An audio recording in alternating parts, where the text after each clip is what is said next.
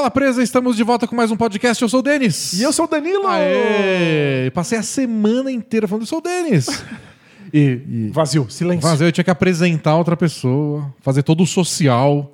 Não que não seja legal receber outras pessoas, mas dá muito trabalho ter que apresentar elas, é, né? tipo, essa pessoa, ela faz aqui, aí tudo, ah, tudo bem, e aí o que, que você faz? Esse foi meu jeito de dizer, Denis, não me troca não. É. Não vai ser trocado, Danilo. Danilo só tirou uma folga. Só como a NBA tava bombando com a free agency, eu falei, ah, por que não aproveitar essa semana para testar algo novo e conversar com pessoas do mundo do basquete aí brasileiro? Então foram sete episódios, um deles eu me entrevistei, né? Foram seis convidados. Mas para um monólogo, que se você tivesse entrevistado, teria sido um pouco macabro. É. Então, para quem tá tudo no feed do podcast, para quem é de áudio, tá tudo no canal do YouTube para quem é de vídeo. Durante a última semana para comentar a movimentação da Free Agency, convidados de outros canais, podcasts, twitters e afins. Espero que vocês tenham gostado, mas agora a gente volta pro nosso feijão com arroz, Boa. que é o podcast. É bom experimentar, mas a gente volta aqui pra normalidade, né? Isso. Tentar colocar um pouco de ordem. E comentamos Free Agency, os principais atores da Free Agency nessa série aí. Comentamos. Mas a gente sabe a opinião do Danilo? Não. Então a gente vai ter que falar tudo de novo. Aliás, parabéns pro meu timing de folga, porque no momento em que eu fui dar uma respirada, todo mundo foi contratado, né? É, não, mas você tem que aproveitar. Você tinha carona pra não pegar aglomeração. Foi então isso, você é. tem que. No, no atual momento não dá pra ficar brincando, então. Não não é pra escolher demais, né? É sem contar que a Free Agency foi bombada lá no- no- na segunda-feira passada? Foi. Aconteceu muita coisa desde então? Não. Então não é como se algum outro assunto tivesse atropelado aquele. Pra gente é fresco ainda. E a gente vai ter bastante tempo ainda para, inclusive, digerir essas contratações e pensar como é que esses times vão estar para a próxima temporada. Boa. Então a gente vai falar de todo mundo aí, o que der, vai ser meio caótico a temática aí desse podcast. Ah, antes disso, eu tenho que o Danilo fazer um carinha do jabá. Não sei se ele vai conseguir, porque faz tempo que não faz. Se você quiser fazer devagar, pode fazer. Eu vou, Se você quiser uma dica, eu falo, tipo, é blog, é blog, a gente é blog. vou, vou ver se eu relembro aqui. O que, que a gente é mesmo? A gente é um blog, eu vou lá presa.com.br, sempre pode. Geocities.com. E se eu tivesse ficado congelado no iceberg, né? E aí voltasse aqui. Entra lá no bolapresa.com.br, tem os nossos textos por lá, tem também nosso podcast que vai ao ar sempre às sextas-feiras no Spotify, no seguidor de podcast favorito. Tem nosso canal do YouTube em que a gente grava esse podcast ao vivo às quintas-feiras, tem sempre outro conteúdo por lá. E se você assina o Bola Presa lá no Hotmart Sparkle, você tem acesso a muito conteúdo exclusivo, incluindo textos, vídeos e podcasts. Você assina agora e imediatamente tem acesso a todo o conteúdo que a gente produziu para os assinantes durante anos e anos. É muito conteúdo para deixar você informado e entretido até o começo da próxima temporada. Isso, e é automático. Você entra no Sparkle, você faz a sua assinatura, você recebe acesso a uma comunidade que chama Conteúdo Exclusivo do Bola Presa. Tá tudo lá dentro. Isso, é, e é só aproveitar. exclusivo. É só para você. Muito obrigado. E aproveito para dizer que se você entrar lá no bolapresa.com.br, lá na barra de cima, ou aí na descrição do seu podcast ou do seu vídeo, tem um link para nossa lojinha. Lojinha, nha, nha, nha. Lojinha Caphead, Bola Presa. de- de- de- É nossa parceria com a Caphead, que faz produtos exclusivos para Bola Presa. São produtos muito legais, sempre com a nossa cara. E a gente tem uma nova linha entrando esse mês. Já, já tá no ar ou é amanhã? Já está no Já ar. está no ar. Se você entrar lá agora, já tem as camisetas novas, as estampas novas para você dar uma olhada. Temos a estampa da Rela Moderada para fazer Já companhia. tinha, já tinha da Rela Total. Então talvez se você não comprou da Rela Total porque não é seu time, tem a Rela Moderada. Ou você Confesso que eu sou mais Rela Moderada. Eu- Eu eu sou bem Rela Total, mas ultimamente até que eu ando pendendo para Rela Moderada. Mas acho que eu, eu vou ser um desses casos que vai ter que comprar as duas. Depende do dia, né? Isso, tem tempo para tudo. É, tem também a nossa camiseta celebrando o título do Milwaukee Bucks. Então, dê uma olhada na terça-feira em Milwaukee. Eu achei a mais legal pra você celebrar a terça-feira em Milwaukee, a data que era sinônimo de tédio e virou de glória. Glória. Glória. É impressionante. Tem a camiseta da Maldição Bola Presa. E se você é velho de guerra e acompanha não Das só antigas. não só a NBA, mas o Bola Presa há muito tempo, fizemos nossa camiseta inspirado num dos melhores jogadores de todos os tempos, o Zibo. O Zach, Zach Randolph. Randolph. É pra, pra nós, Zach Randolph é um dos melhores da história. Se você ficar com suas listinhas aí de ai, Michael Jordan, Larry Bird, Magic, LeBron, ninguém chega perto do Zach Randolph no quesito o bola presa gosta. Isso. Então é o que importa pra gente. Ninguém fez tanto com tão pouco quanto o Zach Randolph. Então dê uma olhada na lojinha da Cuphead, comprem e ajudem o Bola Presa aí, seja com os produtos, seja com a assinatura, seja só ouvindo, seja apoiando, seja com o like, seja mostrando pro amiguinho. Vocês permitem não só que o Bola Presa exista, mas que a gente também tire uma semana de férias de vez em quando. É, exatamente. Vamos falar de basquete? Bora!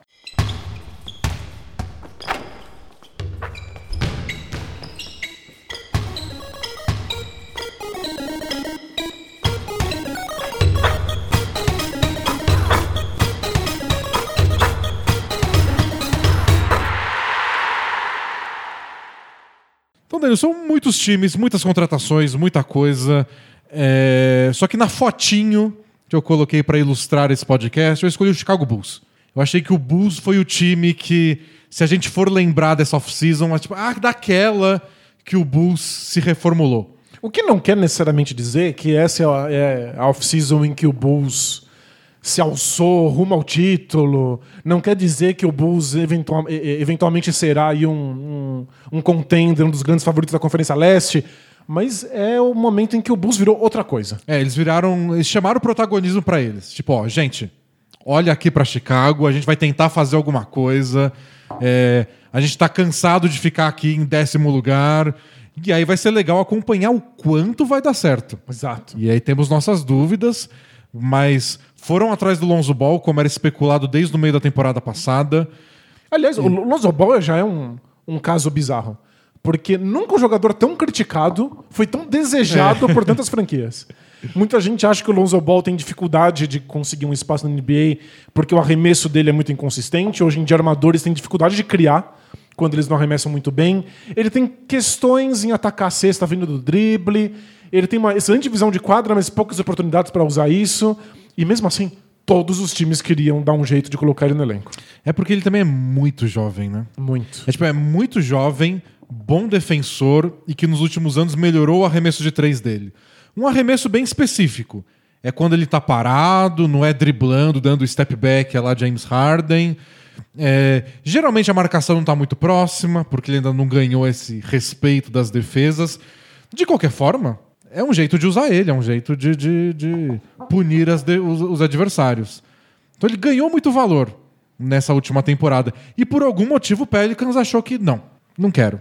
É, eu, eu não imagino que eles não quisessem. Eu acho que eles só acharam que não valia o que o resto do- da, da NBA estava considerando pagar. É, não sei. Eu, eu- eu fiquei muito confuso com essa escolha do Pelicans. É um time jovem. O entrosamento dos Lonzo Ball com o Zion funcionava. Essa é a parte mais estranha, mais misteriosa. Porque o Lonzo Ball encontrava o Zion o tempo inteiro para ponte aérea, dava os passes nas costas da defesa. Eles vão abrir mão disso achando que eles vão encontrar alguma coisa melhor? E a ideia do Zion como o point Zion, que eles chamam, né, de criador de jogada, de armador mesmo, você precisa de um armador que funcione sem a bola. Tipo o Lonzo Ball. Se movimenta, que defende, que arremessa quando tem que ficar só espaçando a quadra. Eu acho que o, o Lonzo foi punido por ser um bom defensor. O Pelicans não aceita ter um É. Não bom aceita, defensor. não. Inaceitável. É nosso único defensor. Manda ele embora. O que eu achei curioso do Bulls é que a, a- a especulação Lonzo no Bulls vem desde a temporada passada. E na trade deadline a gente achou que ia isso acontecer de um contrato de novato por outro, por um futuro free agent por outro. Ele pelo Laurie Markkanen. Fa- Fazia muito sentido, é. Fazia todo sentido. E aí não aconteceu. E aí beleza, vamos para off-season. Teve a sign and trade, então foi um negócio. Ele não assinou direto como free agent, foi um assinou e trocou. Foi o Laurie Markkanen? Não. Foi o Satoransky, mas não foi o Markkanen. E aí depois o Bulls foi lá e fez outra sign and trade com o, o San Antonio Spurs pelo DeMar DeRozan. Aí o Spurs pegou o Markkanen, né? Não. pegou o Thaddeus Young. Tipo, você imaginava que iam rolar duas sign and trades com o Chicago Bulls e nenhuma delas teria o do Laurie Markkanen no pacote? É é por isso que é tão difícil fazer análise de NBA. Quando que a gente ia imaginar que isso era um cenário possível? Nunca. Então, era imaginável que o Bulls estivesse meio cansado do marketing. Que talvez eles quisessem ir para outras direções, já inclusive que eles estão com pressa. Eles estão fazendo aí um projeto para lutar pelo topo da Conferência Leste imediatamente. Agora que outros times da NBA não querem ter nada a ver com o marketing, aí é muito surpreendente. Então, o, o- que dizem é que o Markkanen estaria pedindo muito para esses times, né? Porque O que acontece? Vamos explicar o sign and trade. O sign and trade é quando você assina um jogador, por isso tem o sign, e imediatamente troca ele. Para fazer isso, você precisa do aval desse jogador, ele não pode ser enganado. Tipo, ah, assinei com você e agora você está trocado. Então o Markkanen tem que topar ir para esses times. Boa. E aí- Ele, ele teria que aceitar ir para o Pelicans ou aceitar ir para o Spurs. E aí fazer um parênteses de por que times fariam isso? Então, primeiro, um time pode ter medo de perder seu jogador, que acabou o contrato dele, e esse jogador não quer ficar no time, e aí você combina com ele, você assina ele, para você não, não, não simplesmente não perder o cara por nada, e aí troca e recebe valor igual. O time não quer perder um jogador porque ele pode estourar o teto salarial reassinando jogadores. Então ele pode estourar, reassina o jogador, depois troca por outros. E o jogador também ganha alguma coisa com isso, porque o time no qual ele está sempre pode oferecer contratos maiores do que os outros times. O, o caso do, do Spurs com o DeRozan, acho que explica muito desses lados. Porque o DeRozan ameaçava sair e deixar o Spurs de mãos abanando. Como foi o Perry Mills, como foi o Rudy Gay, como acabou sendo o Lamarcus Aldridge temporada passada. Foram três veteranos que o Spurs deixou sair e não, ganha ganhou nada. nenhuma escolhinha de segunda rodada em troca. O Thunder deve olhar isso e vomitar, assim, né? O Sam Presti. Como assim você não pegou uma uma escolha de primeira rodada de 2050? É, tipo, nossa, é? Deve dar tontura nele de ver assim as coisas acontecendo. Como é que você vive sem escolha de draft? Então o DeRozan era mais um que podia sair sem receber nada em troca. Só que ele não podia fazer isso para o Bulls. O Bulls não tinha todo esse todo esse espaço na folha salarial depois de assinar com o Lonzo Ball. Eles comeram boa parte do espaço salarial deles com o Lonzo. Então, o DeRozan, se ele quisesse ir pro Bulls, ele tinha que pedir o Spurs. Faz via troca, porque Dá uma forcinha aí. o Bulls tem que mandar salário para poder receber o salário novo do DeRozan. Então acabou funcionando para todo mundo. Se o DeRozan queria ir pro Bulls, tinha que ser via sign and trade. Se o Bulls queria o DeRozan, eles tinham que se livrar de alguém, então tinha que ser sign and trade. E se o Spurs queria receber algo em troca e não perder de graça, tinha que ser via sign and trade. Então, para o jogador e para os dois times envolvidos fazia todo sentido. E foi o que acabou acontecendo, só que envolveu um veterano, o Tedros Young, ao invés do Markkanen, que fazia tanto sentido para o Spurs, mas tanto sentido que não aconteceu. É, é, hum, surpreendente. E o Spurs finalmente abraçou a juventude. A gente tá falando do Bulls, agora a gente tá falando do Spurs, porque essa é a free agency. né? É. São, são Tá- times tá demais. tudo conectado. É, tá tudo conectado. É tipo assistir a famosa série mística de viagem no tempo da famosa rede de streaming. Acho que eu fui longe demais. Eu tava pensando quando você falou de série, daquelas séries de crime. Que o pessoal sempre coloca toda a investigação na parede Tem e começa parede, é. a conectar as coisas, usa uns barbantes. E barbantes coloridos. né? Barbantes coloridos, claro. Né, Eu pensei na, na- na série de viagem de tempo, que todo mundo é alemão, então a gente não entende os nomes, ninguém sabe quem é quem. Minha, minha mulher tá reassistindo Lost, porque ela assistiu na época que lançou, mas como ela mesmo diz, é, ela baixava e via seis episódios seguidos de madrugada, então ela não lembra de nada que aconteceu. Exato, né? O cérebro mistura tudo. Tipo, mais de 10 anos atrás, tudo junto numa madrugada, ela não lembra de nada. E é, também é isso. Viagem no tempo e E confusão. E, confusão e uns personagens novos que aparece. e urso polar. E o Urso Polar, alguém explica uma regra nova. É pior que o Free Agency. Pior Muito pior. Então, já que essas coisas existem no mundo, a gente pode de repente falar do Spurs. né, e- Pode, e depois volta pro falando do Bulls. Mas o Spurs finalmente abraçou a juventude. Pra mim, com pelo menos duas temporadas de atraso, eles fizeram agora uma reconstrução, mergulharam de cabeça. Tô muito feliz. Quero ver aí os jogadores jovens do Spurs tendo mais minutos, mais responsabilidade.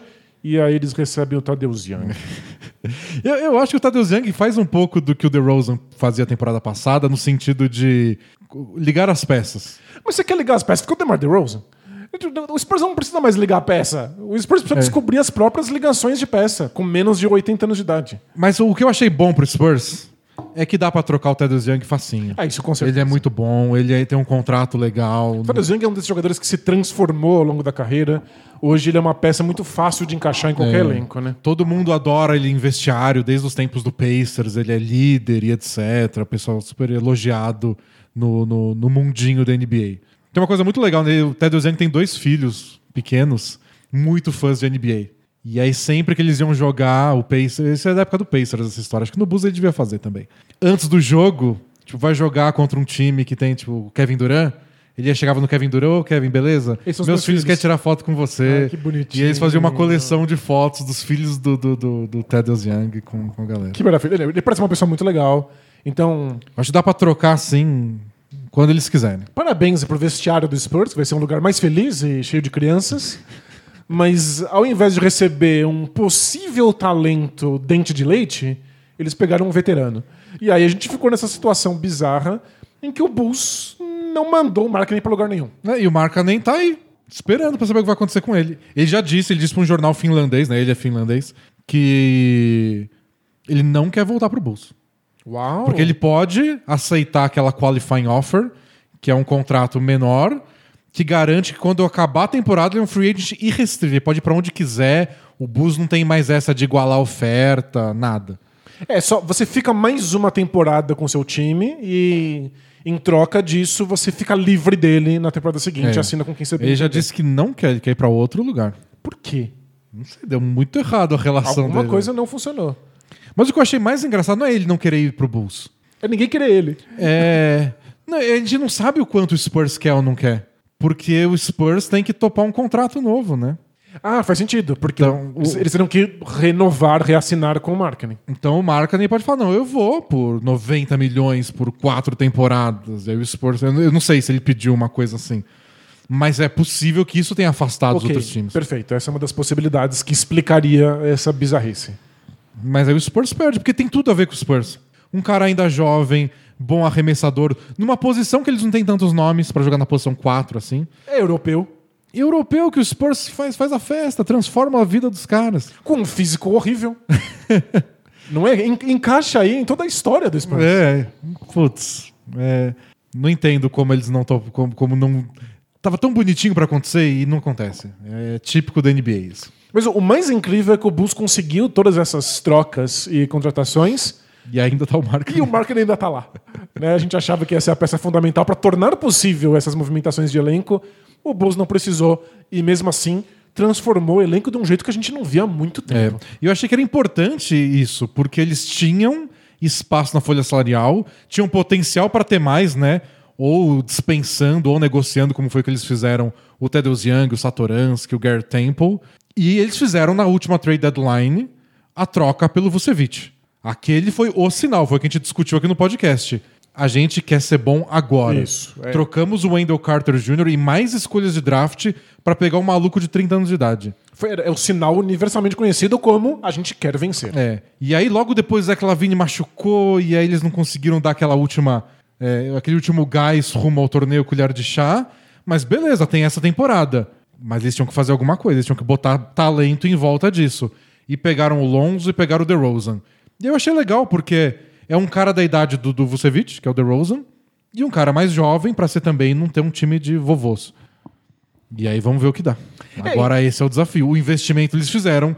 Agora a gente vai descobrir durante a temporada se foi um investimento nas pessoas certas. Os investimentos fazem todo sentido. A vontade do Bulls de, de se mexer e de tentar competir por um título é perfeitamente lógica.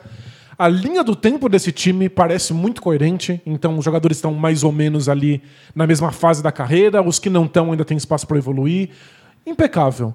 Agora é só esse exercício imaginativo de faz algum sentido esses jogadores estarem na mesma quadra ao mesmo tempo, em termos de estilo de jogo?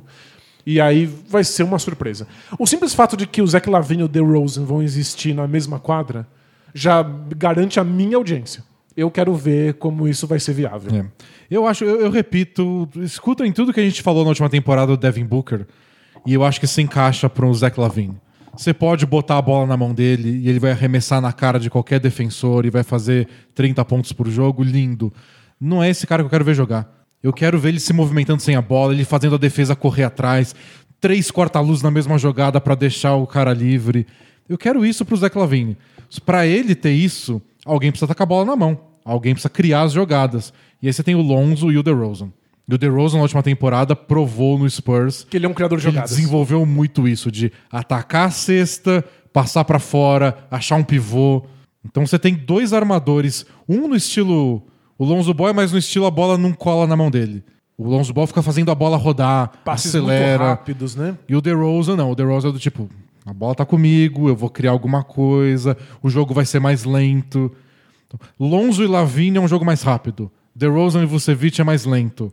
Se acha um equilíbrio, é legal. Se não, parece que estão jogando estilos diferentes no mesmo time. Então, É. pode dar errado e certo pelos mesmos motivos. Porque, tipo, é, é legal o Lonzo tentar acelerar um contra-ataque e quando percebe que não tinha tanta vantagem, tem o Vucevic chegando na linha dos três. O Vucevic dá muitos arremessos no perímetro porque ele é o último a chegar. É. A defesa tá tentando tapar o garrafão e de repente o Vucevic chega e ele tá no perímetro. Então eu acho legal ter essa oportunidade, sabe? Você tem jogadores que aceleram pra conseguir cesta fácil, mas e se não der pra acelerar? Você tem o DeRozan, a body medicine do DeRozan, você tem o pick and pop com o Vucevic. É, DeRozan e Vucevic vai ser tão legal de assistir. Faz tanto sentido os dois juntos. É. Então eu, eu acho que tem, tem- dá pra sair coisa daí. O que eu não sei é se é. Que foi o que eu disse no vídeo lá dessa semana com o Luiz. Eu não sei o quanto é automático. Eu não sei o quanto é juntar Harden e Kevin Durant. Que tipo, põe na quadra e pff, 140 pontos. É, mesmo quando o Nets fez a junção Irving, Durant e Harden, é, a gente alertou que às vezes leva uma ou duas temporadas pra fazer sentido. Que a gente não pode só assumir que eles vão funcionar. E vocês viram que Deu só funcionou. Foi muito fácil de fazer. Mas não é padrão. A gente já viu times com grandes estrelas serem unidos aí na base do salve-se quem puder. E leva um tempo até você criar algum tipo de lógica e química. É, então, espera-se algum tipo de estranhamento de jogadores que nunca se viram antes numa quadra. Esse Bulls, eu espero bastante estranhamento por bastante tempo. Dá pra acontecer aí um milagre estilo Nets, mas é bem improvável. E pra completar o quinteto titular, eles têm o Patrick Williams, que fez uma boa temporada de novato no, tempo, no ano passado. É um excelente defensor, o que vai ser importante pra esse time, né? Porque Muito, é. o DeRozan não é um grande defensor, o Zach Lavine também não, o Vucevic não é grande coisa. Esse é outro ponto de interrogação. Mas o Patrick Williams e o Lonzo Ball São excelentes. Olha, são é. excelentes. E o Patrick Williams está jogando agora a Summer League pelo Bulls, meteu 30 pontos já. Ele, ele tem chance de deslanchar esse ano. Ele bateu o carimbo de eu sou bom demais pra É. pra esse torneiozinho de crianças. né? E aí pode ser um diferencial. Se o Patrick Williams dá aquele salto de qualidade que tem muita gente otimista que ele pode dar, aí, É, coloca o Bulls em outro aí lugar. coloca outro Bulls em outro patamar. Porque você tem cinco ótimos titulares, um bom defensor, um cara jovem, atlético. O Patrick Williams pode ser um diferencialzinho aí bem importante. É que o Bulls tenha um quinteto titular forte, isso é inegável. Aí a gente vai ter que ver como esse time se, se, se encaixa, como ele funciona junto e quão profundo esse time consegue ser para além do elenco titular. É, e por isso que eu achei, tô magoadíssimo até agora. Tô com rancor mesmo. É. Que é a importância deles pegarem o Alex Caruso. o Caruso é cola. O Caruso vai juntando as peças. Como você explica que o Lakers não segurou o Caruso? O que, que passou na cabeça Não desse sei, pessoal? Não sei. Eles devem saber mais do que ninguém como ele é um jogador dele. essencial pro elenco. Nossa, eu não sei. Pra mim é absurdo eles não renovarem com o Caruso. E não saiu tão caro assim. É, Pro Lakers ia sair mais caro do que pro Bulls pelas multas, etc. Mas vocês estão- em Los Angeles, é Hollywood. Cobra mais dinheiro do Jack Nicholson. É, triplica o preço dos ingressos. É, as Já é estrelas- caro mesmo, só vai gente rica mesmo. É, as estrelas pagam. É, o torcedor normal do Lakers não vai conseguir assistir o jogo ao vivo. Cria um fiel torcedor. Tipo, ele, quer, ele quer assistir o jogo ao vivo ou ele quer ser campeão? Tem que Exatamente. escolher alguma coisa, né? Não dá pra ter tudo. Tira do bolso da família Bus lá.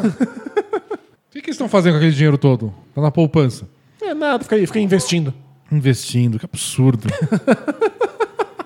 Não, sério. é- Ainda mais com um time veterano que nem o Lakers fez, o Caruso lá só pra tipo, ser o cara da defesa, substituir todo mundo, que eu acho que é importante no Bulls. O Lonzo tá num dia ruim, põe o Caruso. O Caruso substitui qualquer posição. Na- na- pelo menos até a posição 3, sim. Tipo, o DeRozan não tá num dia inspirado, põe o Caruso. E aí o, De o Zach Lavine participa mais da criação do ataque. O Zach Lavine fez duas fotos no primeiro quarto, põe o Caruso. Caruso. Qualquer coisa, você põe o Caruso. Tá perdendo por 20, põe o Caruso. Tá ganhando por 20, põe o Caruso, já que ele é reserva. aí eu acho que o Kobe White ficou meio sem função aí, né? É, mas acho que o, o Bulls sabe bem que não dá pra acreditar tanto assim no Kobe White É. depois de. Kobe White é a explosão do banco. Você põe lá, vê se ele acerta cinco bolas de três seguidas ou se não. É, ele teve uma temporada com mais responsabilidade e a gente viu perfeitamente bem quais são as limitações, né? É. É um jogador bem explosivo, mas extremamente inconsistente, com dificuldade de criar jogadas para as outras pessoas, com visão de jogo bastante comprometida. Tipo, eu entendo que vai ter um papel de sexto homem a lá Jordan Clarkson, que acho que tem mais a ver com ele. Que é cria seu arremesso e só brote pontos. É. Mas tem tanta gente lá que não sei quantos arremessos ele vai ter. E o Jordan Clarkson é um jogador essencial pro, pro Jazz, por exemplo. Quanto tempo levou pro Jordan Clarkson encontrar um time que Isso. finalmente funcionasse e precisasse dele? Não é assim, ah, eu, eu faço uns pontos aí na base da, da loucura e aí todo time vai me querer. Não, não funciona desse jeito. Mas acho que esse é importante. Se ele der... São várias outras variáveis, o Patrick Williams, o Kobe White, que podem fazer o Bulls dar muito certo. Para mim, o Bulls hoje é um dos times, por, por todas essas mudanças, é o que eu tenho mais dificuldade de prever. Então, ah, depois de todas as movimentações, quem são os favoritos? Ah, o Nets e o Bucks. No leste, eu tô falando. E o Heat com o Kyle Lowry subiu um pouquinho de patamar, tá lá. O Celtics pode reagir em relação ao ano passado, não sei quanto. E o Bulls? O Bulls é cotado para ser brigar pela terceira posição ou vai lutar pela nona, oitava no colher de chá? Sei lá, sei lá mesmo. A minha tendência é achar que eles vão estar mais pro topo. Mas se eles não se classificassem para os playoffs, ia ser frustrante, mas não absurdo. Então, eu- isso surgiu em alguma discussão que eu tive. Não sei, foram muitas pessoas que eu conversei essa semana. O leste tá estranhamente bom. É, tá bastante competitivo, né? Porque o Bucks é o campeão, perdeu o PJ Tucker, mas sinceramente. É, não, não, não, vou, não vou sentir tanta falta. Tro- trouxeram o Grayson Allen, que fez uma boa temporada no, no, no- no Memphis Grizzlies. O Nets é o Nets, vai ter todo mundo de volta e saudável, mais o Perry Mills. É saudável, a gente não sabe. É, possivelmente, possivelmente saudável. saudável. E o Perry Mills acho que foi uma ótima contratação deles. Espetacular. E que alegria o, pro Perry Mills, né? É. Poder, nesse momento da carreira, poder de fato lutar por um, por um anel. É, que mais? O Hit ficou mais forte que o Kyle Lowry. O Dragic também não fez a melhor temporada dele ano passado. Acho que o Hit pode dar um, um- E eles vão ter descanso agora, depois daquela season estranha. Talvez o Tyler Hero volte a ser o Tyler Hero da bolha. Então acho que o Hit tem boas chances de fazer uma, uma temporada de, de qualidade.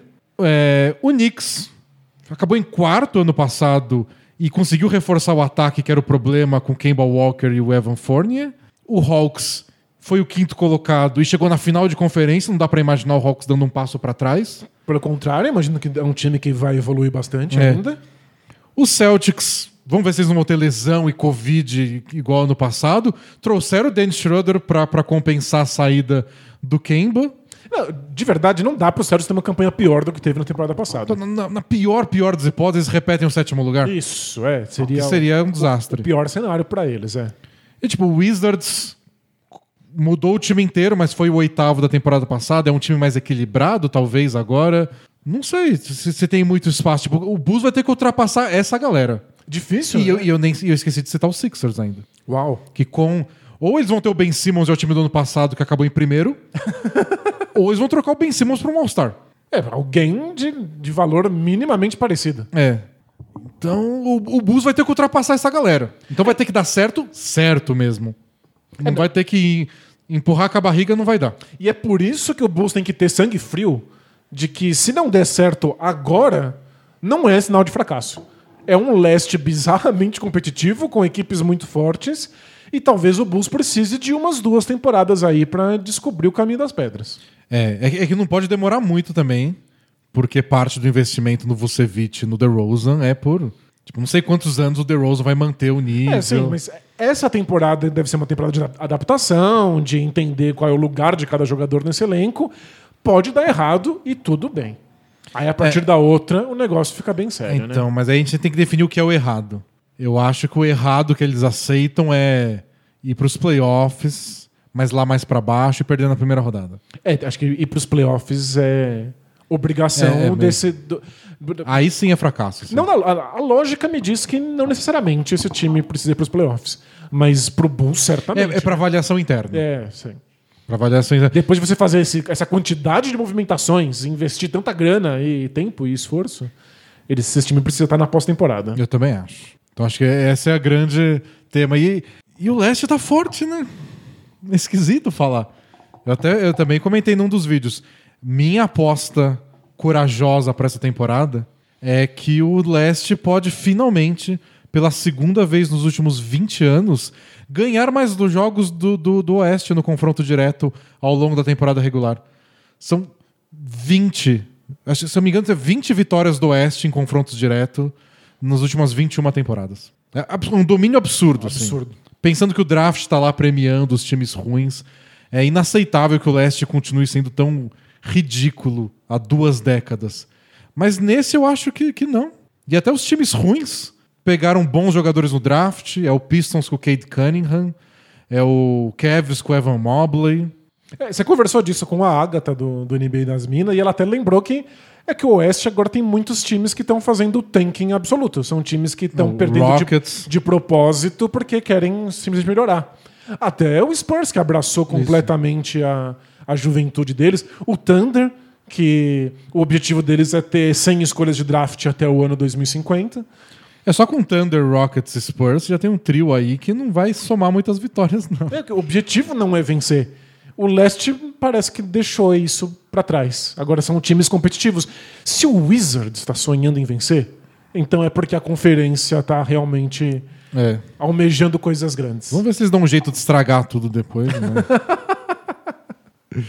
Mas vamos, vamos para um jogo rápido, Daniel, só pra gente não gastar tanto tempo. com- É, de- desses que. Já que você assistiu tudo, o que, que você achou do Knicks com Kemba e Fournier, já que foi o vídeo que entrou hoje, hoje mais cedo, quinta-feira, com o, o Nepopop do Café Belgrado. Eu fiquei muito feliz pelo Knicks. É, o Knicks foi certamente o time que eu mais acompanhei na temporada passada, porque ao invés de escrever muitos textos ao longo da temporada, como a gente está acostumado, eu escrevi um, que foi o do Knicks. Acabou levando uma temporada inteira para sair, porque foi uma história de sucesso e superação, não só do time, mas do Tom Thibodeau. E o Kemba parece solucionar tantos problemas desse elenco. É, é, O Thibodeau vai adorar porque ele é esforçado e cria o próprio arremesso e trabalha bem na liberdade, o tipo da liberdade total ofensiva. E, meu Deus, como o Knicks precisa de alguém que seja Nossa, capaz faz de fazer ponto. uma cesta. né? Fazer o ponto, acertar um arremesso. É. Eu- se, se o Kemba jogar o melhor Kemba, a melhor versão do Kemba é pra dar um, um chacoalhão nesse time mesmo. E a gente não sabe se a gente vai receber essa melhor versão. O Celtics que o diga. É, mas o Celtics não recebeu a melhor versão de ninguém há muito tempo. É verdade. Me surpreendeu até o Thunder dispensar ele, porque nos últimos anos o Thunder estava conseguindo receber esses contratos de jogadores que estavam em baixa, caros, e depois transformar eles em ativos. Eles valorizam o jogador colocando ele em quadra e depois eles trocam por escolha de draft. Claro. E aí a gente achou que talvez eles fizessem isso com o Kemba, e não, eles dispensaram o Kemba, mas aí depois eu achei que fez sentido. Porque o Kemba abriu mão. Qu- Quando um time dispensa um jogador, ele tem que negociar isso com o jogador, né? Então, tipo, o salário é garantido. Ou você me paga tudo pra dispensar tudo que eu tenho dos próximos anos. É, o jogador tem direito a receber todo o valor É. que está ali no, no contrato. E o Kemba, pra ser dispensado, ele queria sair do Thunder, ele aceitou cortar 20 milhões de dólares do salário dele, somando o que ele abriu mão dessa temporada e da próxima. 20 milhões. É que 16 ele vai receber agora do Knicks. Mas explica um pouco o lado do, do, do Thunder. Tipo, ó, eu até queria uma escolha, mas vou economizar 20 milhões. É, e se um cara chega pra você e fala, olha, eu pago 20 milhões pra não estar perto de você, pra não ter que lidar com sua presença, você só deixa o cara embora. É. E eu achei que também tem a ver com os novatos deles, né? Porque por mais que o Thunder tenha esse plano de querer valorizar o ativo e trocar depois, eles também querem perder jogos. E se o Kemba vai jogar bem e se valorizar, ele vai ganhar jogos. É, e outra, o Thunder eventualmente tem que transformar as escolhas de draft em jogadores que- jovens que eles põem em quadra pra aprender a jogar basquete. Então, e eles pegaram no draft passado o, o Theo Maledon, o francês, que é armador. Nesse draft, eles pegaram na sexta escolha o Josh Gidey, que é armador. Se o Kemba tá lá jogando, ele vai roubar espaço É, dessa tá só molecada. comendo minutos, já realmente não faz sentido. É bem compreensível que eles tenham se livrado É, dele, então. pra sorte do Knicks, que precisava de um jogador. Nem, Eles não precisam de um armador. Eles precisam de alguém como o Kemba. Alguém que cria o próprio arremesso, alguém que faz pontos brotarem do nada. E, e eu achei que os Knicks foi meio que. O pessoal adora na imprensa americana quem foram os vencedores e os perdedores da free agency ou do draft. E eu achei esquisito, né? Tipo, venceu a free agency, sei lá, né? é uma coisa muito subjetiva. É, Não, não um torneio. Mas eu acho que o Kemba foi o que fez o, o Knicks pular de um grupo para o outro, se você quiser eleger esse grupo. Porque o Knicks chegou na free agency como um dos times com mais grana para gastar. Todos, muitos contratos deles estavam expirando agora, então eles tinham cap para dar e vender, e era só, tipo, com quem eles vão gastar esse dinheiro. É. Porque não tem Antetokounmpo, não tem Gobert, todo mundo que era para ser free agent assinou extensões de contrato. E o Knicks que estava basicamente com esses contratos de aluguel, esperando alguma dessas estrelas estarem disponíveis. É. E aí, com quem vocês vão gastar isso? Aí a notícia era: renovou com Alec Burks, renovou com Derrick Rose por mais de 40 milhões de, de dólares, renovou com Nerlens Noel. Aí o pessoal começou, tipo, putz. Todo o dinheiro deles vai para se segurar isso que eles já têm. Pra segurar esse time que todo mundo nem acredita que acabou em quarto. É. é o que eu costumo chamar de o efeito Miami Heat. Lembra quando ninguém queria jogar no Heat? E aí eles começaram a pegar uns caras que estavam meio em baixa. Todo mundo deu certo no Heat. E aí eles. Tyler Johnson, Josh Richardson. E era só pra ser momentâneo. Era só pra eles conseguirem um time digno e alguma estrela querer jogar lá. Nenhuma estrela quis jogar lá. E aí eles tiveram que Renovar. renovar esses contratos, porque eles não vão perder esses caras tão bem aí por nada. E aí ficaram com um monte de jogador mediano, com salários gigantescos na mão. Levou um tempo até eles conseguirem se livrar de tudo isso. John Waiters. John, eles pagaram uma grana absurda pro John Waiters. É. E parecia que o Knicks estava fazendo isso, e aí, de repente, eles gastaram a nota preta deles. 78 milhões de dólares por quatro anos para Evan Fournier. e aí o que eu pensei é uma defesa forte com um ataque engasgado mais Evan Fournier é o Orlando Magic. Eu já vi esse filme antes. Sei muito bem como acaba. É verdade, eu não tinha pensado nisso. O Fournier passou a carreira inteira sendo Como a válvula de escape de um ataque medíocre. super sobrecarregado, ele não é bom o suficiente para essa função. E a defesa do Magic tornava, tornava o time minimamente digno, mas não era suficiente para eles ganharem nada, né? E de novo, Fournier nisso. Eu tava feliz quando o Fournier foi pro. Celtics. Eu tava feliz que, tipo, é agora, ele é a terceira opção ofensiva, a quarta, dependendo do dia. É aí que ele vai brilhar. É, é para isso que ele nasceu. Né? Ele, pra isso. Nem todo mundo nasce para ser a estrela principal de um time. Alguém tem que trabalhar nos bastidores. É isso, alguém carrega piano. Alguém nasceu pra ser contra a regra. O maluco da iluminação. Alguém tem que fazer 12 pontos por jogo. É importante, são 12 pontos cruciais. E aí vai pro Knicks, vai depender dele. Vai chegar no fim do jogo, bola na mão do Fournier, porque tem marcação tripla no Julius Randle. Ah, desanimei. E aí, do nada, dispensam o Kemba Walker. Aí o Knicks consegue por um bom valor, é 16 milhões por duas temporadas. E aí tá lindo. E não é exatamente o que aconteceu com o Heat nos últimos anos? Eles tiveram que pagar muito no Fournier, porque nenhuma estrela quer ir pra lá, então vai o Fournier mesmo. Eles tiveram- Estenderam o Julius Randle porque é o cara que a gente É o que tem na mão, a gente não vai... fez brilhar. Não são jogadores espetaculares, mas deu certo, a gente não pode abrir mão desse time, já que a gente finalmente voltou a ser relevante. E aí você consegue dar um salto de patamar porque uma estrela topou ir jogar pra você.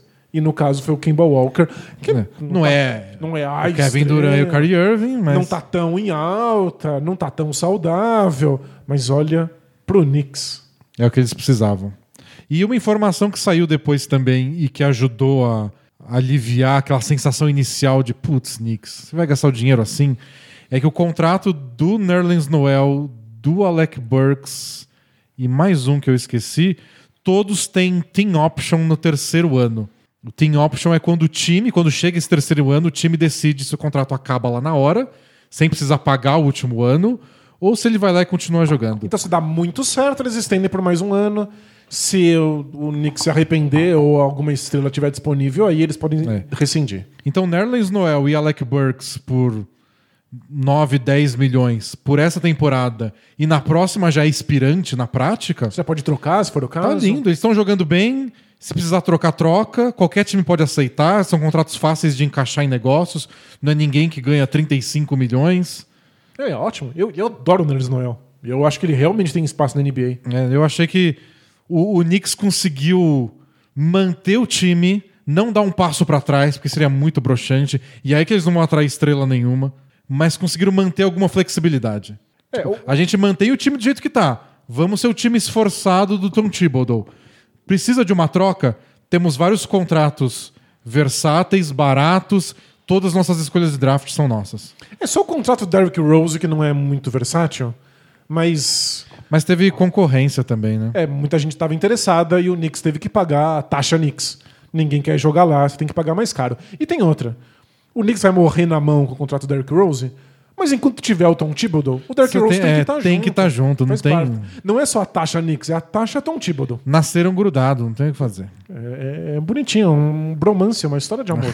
fico, fico no aguardo do, do filme aí. Então acho que pro, pro Knicks acabou sendo uma boa off-season que pode ser melhor dependendo da saúde do Kemba e de uma possível futura troca aí. É. E- eu acho que o Knicks tem tudo para ter uma temporada excelente.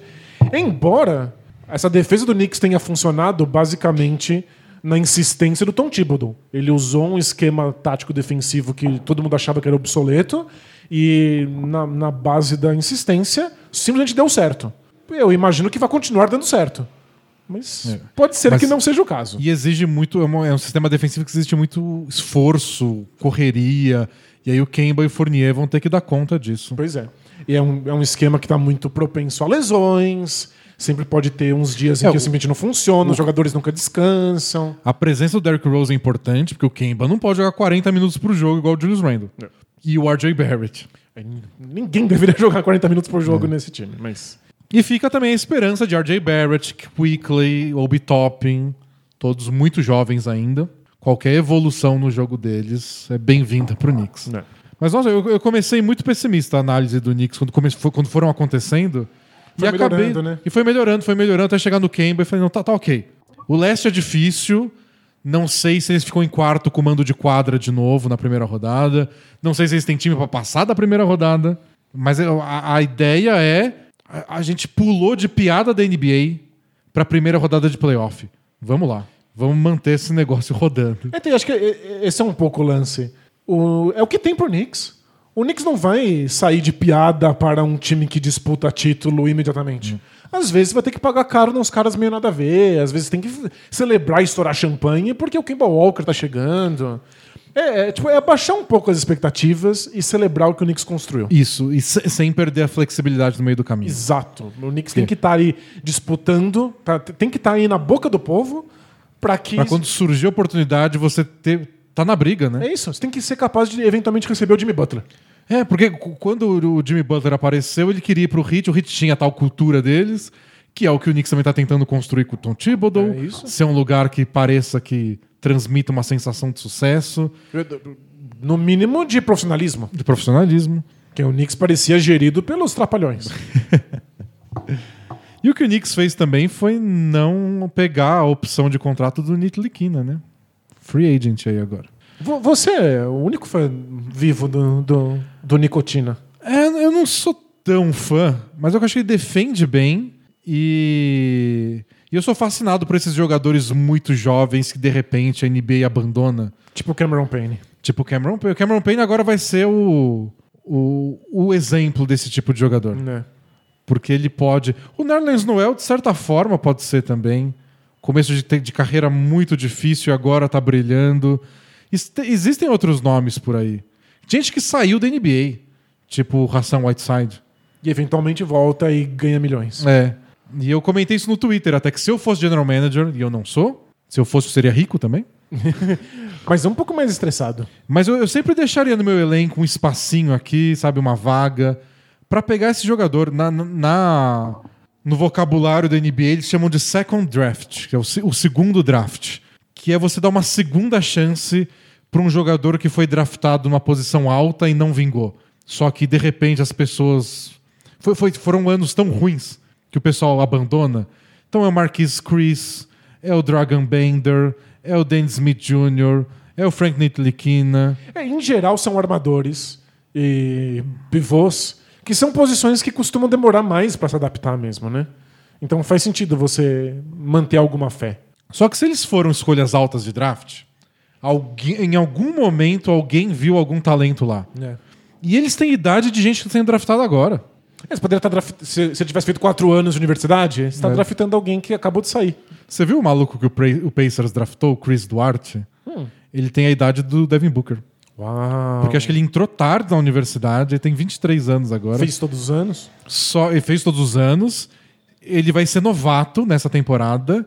É a sétima temporada do Devin Booker. Eles têm a mesma idade. Caramba, é que o pessoal que chega muito cedo na NBA. É. Então. Tem, tem gente que, tá, que, que, que foi draftado dois anos atrás, três anos atrás, e tem idade de gente que está sendo draftada hoje. Então, tipo, ah, Não desiste ainda, né? dá uma olhada, faz seu scout, faz seu dever de casa também. Não pega só porque ele foi top 10. Tipo, Dragon Bender, eu não sei se eu daria uma chance. É, tem um jogador que a gente nunca deveria dar uma chance e que o Knicks não deu. E que eu tô muito feliz, acho que o time melhora imediatamente. O Alfred Payton já era, né? É, o Suns pegou O Suns não tem nada na pra ser cabeça. reserva do Cameron Payne. reserva que já é reserva do, do Chris Paul. Eles eles estão com esse fetiche aí de não, pe- pega os armadores que todo Agora mundo ele esqueceu. salva todo mundo. Não, Alfred Payton é pra lembrar que não, não, não é- nem todo mundo pode ser o Cameron Payne. É, que mais? Ah, já que a gente tá falando de leste, de favoritos, etc., de dar saltos de qualidade, você acha que o Lowry é o que falta pro hit voltar a ser o hit da bolha? Acho que o que Ou falta você pro- acha que tem, a galera tá muito emocionada aí achando que foi a... Eu- acho que era o principal nome da free agency é, entre os jogadores que a gente acreditava que ia mudar de time. Porque o Kawhi não, o Chris Paul não, o Mike Conley não. Até o John Collins, a gente achou que no máximo outro time ia assinar, mas o Hawks ia acabar igualando, nem precisou, o John Collins só ficou lá. Eu acho que era tipo a, a dupla de amiguinhos, né? Larry DeRozan Eram os que a gente achava que iam realmente sair, que iam ser disputados pela é, NBA. dos nomes mais famosos. Então, mais uma vitória para a cultura Miami Heat. É mais um veterano que All-Star que quer estar lá e disputar títulos. Então, eu fico muito feliz pelo Heat. Não estou convencido de que ele é o que falta para o- ser o hit da bolha. O que falta para ser o hit da bolha é o Tyler Hero. É, o Tyler Hero, Duncan Robinson acertando todas as bolas de três, o Jay Crowder com aproveitamento de 50%. É, aquele time é, é- é um time inteligentíssimo, muito bem treinado. A gente é muito fã dos Spoils, tá quem acompanha a bola presa há muito tempo já sabe disso. A gente sempre bate nessa tecla. Mas o que transformou aquele time num time capaz de lutar por título eram as bolas de três. Era o fato de que era um time impecável do perímetro e aí eles forçavam as defesas a responder a isso e eles têm muito repertório e inteligência para explorar os buracos que surgem porque as defesas estão preocupadas com as bolas de três. Mas eh, o Lowry é um bom arremessador de três e ele é muito inteligente em quadra. Então, se esses buracos aparecem, ele, Ele também vai vai saber saber usar. Mas a a discussão que eu trouxe no, no, no vídeo que eu fiz com o Vitor sobre o Hit foi de poder ofensivo mesmo do Miami. Porque é um ataque super complexo e bonito, e eles geram bons arremessos, mas sempre tem. Você vai ver a, o melhor jogo do Ben Adebayo e ele é imparável no ataque. Mas você vai ver a média, não é sempre que ele tá fazendo 20, 25 pontos por jogo. O Jimmy Butler também não. Vezes, ano passado ele arremessou muito mal. Ó. E, e o Kyle Lowry nos últimos anos também estava caindo, né? O, aproveita, o aproveitamento nem tanto, mas o volume dele ofensivo. Então, sei lá, você vai, ter o Jimmy Butler fazendo 15 pontos, o Adebayo 17, o Lowry 12, e tudo roda. Mas talvez em alguns momentos falte um pouco de poder de fogo. Talvez a gente veja o Hero e o Duncan Robinson arremessando mais do que seria o ideal. Ou talvez vire o ideal, se eles deslancham de novo. Seria excelente pro Hit, é. É que o, o Hit é um desses times que não quer forçar um tipo de arremesso. Eles querem dar o arremesso que o adversário está cedendo. Então eles rodam a bola, eles se movimentam sem a bola e eventualmente eles encontram quais são os deslizes defensivos e tentam explorar isso. Isso significa que os deslizes defensivos das equipes variam. Tem jogos em que o Adebayo tem muita liberdade para atacar. Tem jogos que ele não tem nenhuma. Depende de quem tá marcando ele, Depende do tá confronto marcando. individual. né? Depende se o time adversário está protegendo mais o garrafão ou mais o perímetro, se marca por zona ou marca individual. E o Hit não se importa. Então, sim, tem dias que o Adebayo é extremamente dominante no ataque. Tem dias que ele nem participa. Tem dias que o Jimmy Butler carrega o ataque sozinho. Tem dias que o Jimmy Butler nem arremessa uma bola. Então, não é um time que impõe a sua vontade ofensiva. É um time que come pelas beiradas. E nos playoffs, às vezes, isso é difícil de fazer funcionar. Porque uma defesa bem preparada não te oferece nada. Você tem que impor alguma coisa, você tem que Ou- forçar essa defesa a errar. Ou te oferece uma coisa que naquele dia não tá dando certo e aí você corre pra onde? Pois é, o, o Heat tem essa dificuldade de, ok, nada do que a gente planejou tá dando certo, onde a bola vai? Quem cria um É, arremesso? na bolha foi o Jimmy Butler. Num nível insano de ninguém me para, eu bato 40 lances livres pro jogo se for preciso. Porque ele é espetacular, mas não é o perfil dele criar esses arremessos, não é o perfil do Kyle Lowry criar esses arremessos. Então o Kyle Lowry se encaixa perfeitamente bem no modelo que o Heat criou. Mas talvez esse modelo que o Heat criou não seja o que o Heat precisa para ser campeão. Talvez eles precisassem justamente de um jogador que fosse diferente desse modelo. É, não sei. Eu, eu acho que ajuda muito. Ele é muito bom defensivamente, melhor que o Dragic. E uma, uma coisa que funcionou na bolha e que não funcionou na temporada passada: o Dragic. É verdade. Ter um armador jogando bem já vai ajudar muito a destravar tudo isso. Eu acho que pode dar bem certo. Eu acho que o Heat fez a aposta que tinha que fazer, renovou com o Duncan Robinson como tinha que renovar mesmo. É, o Heat fez todas as decisões corretas. É. Ele Mas- conseguiu o Kyle Lowry, você- você não abre mão dele. E se fosse por afinidade, se você tá montando elencos porque os jogadores se parecem e eles se parecem com o esquema tático, o Lowry cairia nesse hit imediatamente. É, não combina, ele tem uma boa relação com o Jimmy Butler. É. Tem um vídeo muito engraçado. Um fã conheceu o Kyle Lowry quando ainda tinha ações com fãs lá em Toronto. Foi eh, na temporada, acho que retrasada. E, e o Lowry perguntou qual é o seu jogador favorito. E ele falou que era o Jimmy Butler. E ele foi lá, pegou o celular e fez uma videochamada pro cara, pro torcedor do Raptors conhecer o Jimmy Butler. Que fofo, eles são bem próximos. É, eles são bem amigos, eles já tinham conversado de jogar junto, aí quando surgiu a oportunidade, eles fecharam lá o, o, acordo, aí teve que sair o signing trade, aí o Dragic teve que ir, o Precious Achiuwa, que era um bom jovem jogador do Heat, acabou sendo envolvido. Mas achei que o Heat fez o que tinha que ser feito, Né? mas eles não é uma garantia de nada. O Jimmy Butler precisa jogar muito melhor que jogou ano passado. O Tyler Hero precisa jogar muito melhor que jogou ano passado.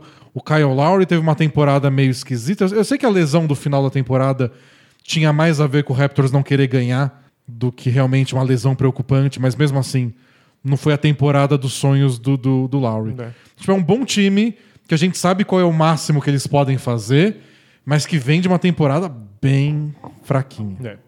Mas o meu receio é esse. Sabe quando você tem um time que todo mundo é bom defensor? E aí você contrata um jogador novo e você quer que ele seja bom defensor também? Às vezes tudo que você precisa é que essa última contratação não seja um bom defensor. Seja uma coisa que faz outra coisa. É, às vezes você só quer outra coisa. É, O, o um desses times em que todo mundo é, é pouco egoísta. Todo mundo tá olhando para o elenco, todo mundo quer fazer a coisa certa.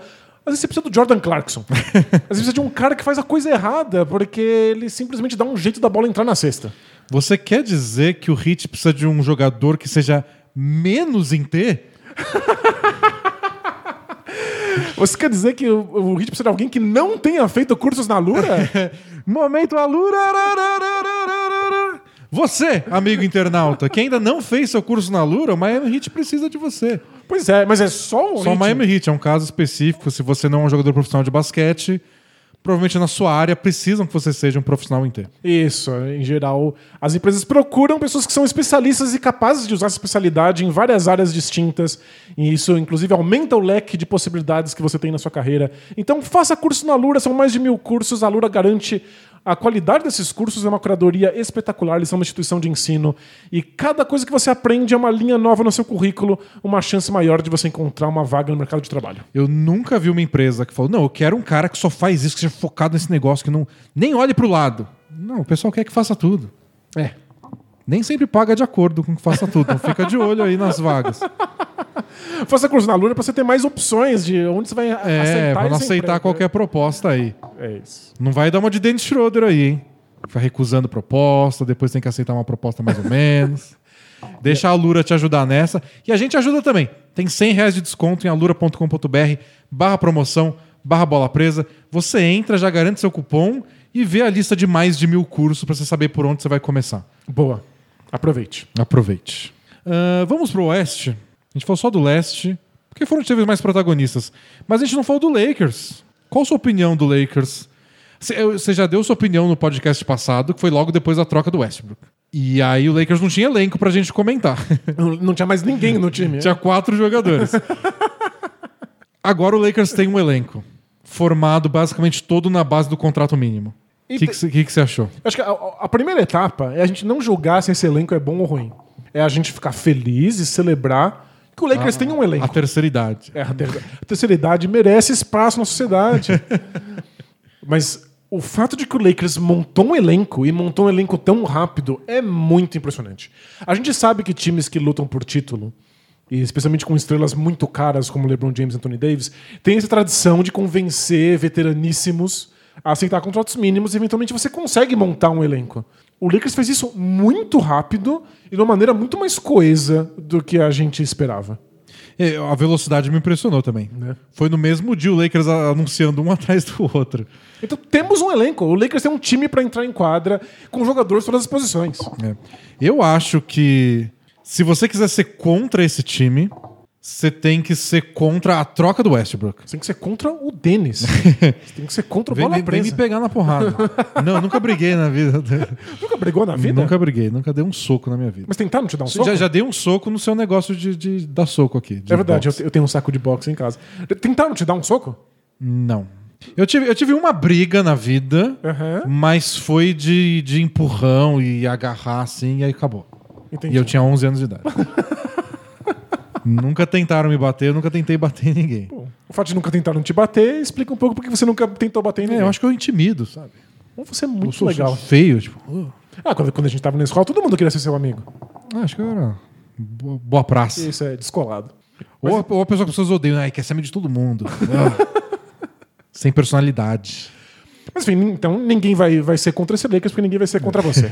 Mas se você quiser achar que esse elenco não é bom bastante, não dá pra ser campeão com essa velharia toda, Ok. eu acho que você tem que ser contra a troca do Westbrook. Porque assim que eles fizeram a troca do Westbrook, e a gente comentou isso no podcast passado, você tava meio que obrigado a fechar um elenco só com contratos mínimos. Isso, é, vinha no pacote.